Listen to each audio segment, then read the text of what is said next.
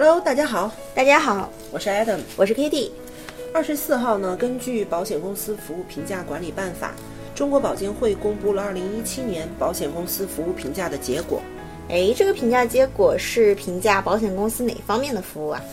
评价内容呢是参评保险公司二零一六年度的一个服务情况，围绕消费者反映最强烈的销售啊、理赔呀、咨询啊、维权等方面的一个突出问题，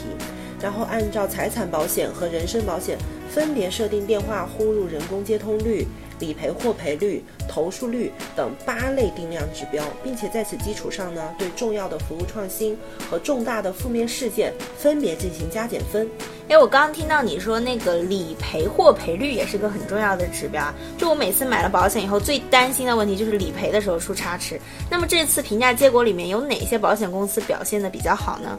在寿险保险公司里呢，有德华安固、新华人寿、平安保险和太平洋保险四家保险公司获得了 AA 级的最高评价。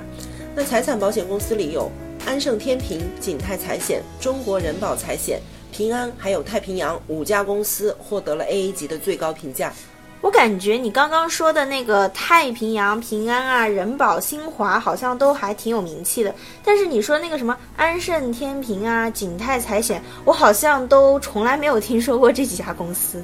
嗯，是的，是相对比较小的一些保险公司。哎，那我觉得肯定有很多朋友跟我一样有疑问，就是说我们有时候在看保险的时候，有一些产品呢真的是性价比很高，价格也很便宜，但是呢就是出现。就是出自于那些我刚刚说的那些名不见经传的小公司，所以有时候就会很担心，就是我买保险的时候这个公司还在，会不会我理赔的时候它就已经倒闭了，不赔我钱了？那你说保险公司会不会倒闭呢？那保险公司它既然是一个公司，当然也有倒闭的一个理论可能性的。但是这种情况在国内是没有发生过的，因为在我国呢，创办保险公司的要求，还有它的一个管理的要求都是非常严格的。就算真的发生了这种情况，对于人寿保险公司来说呢，破产的保险公司会被其他的保险公司来接管，然后已有的保单会继续生效，合同呢也按照原有的规定来继续执行。那在理赔的时候，就是像太平洋。或者是像平安这些比较大的保险公司，跟一些比较小的保险公司相比，会不会也有差异呢？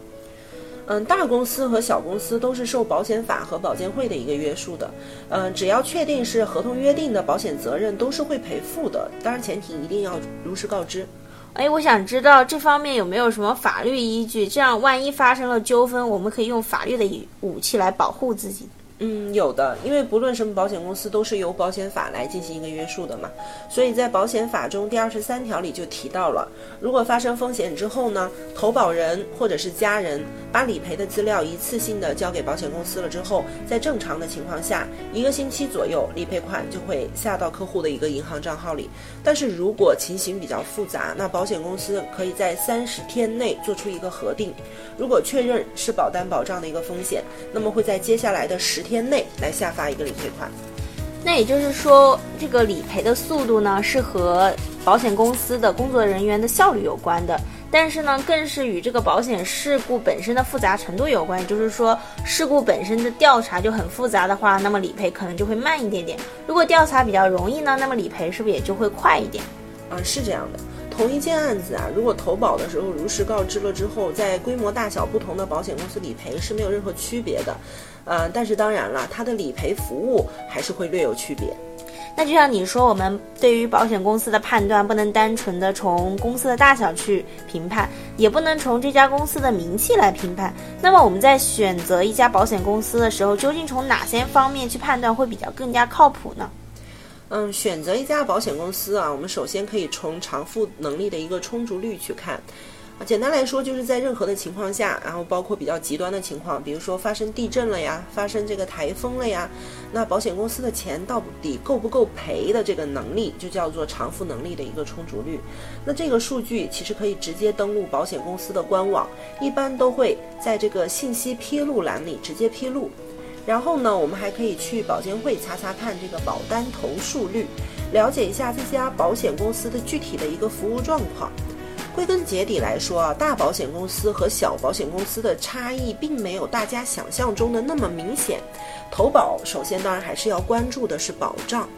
啊，说的也是，我们买保险呢，还是要从自己的需求来看，选择什么样的产品，在选择好了适合自己的产品以后，再来比较一下保险公司的赔付率啊，或者是它的资金充足率啊。那么我们今天的节目就到这里啦，谢谢你的聆听，拜拜，拜拜。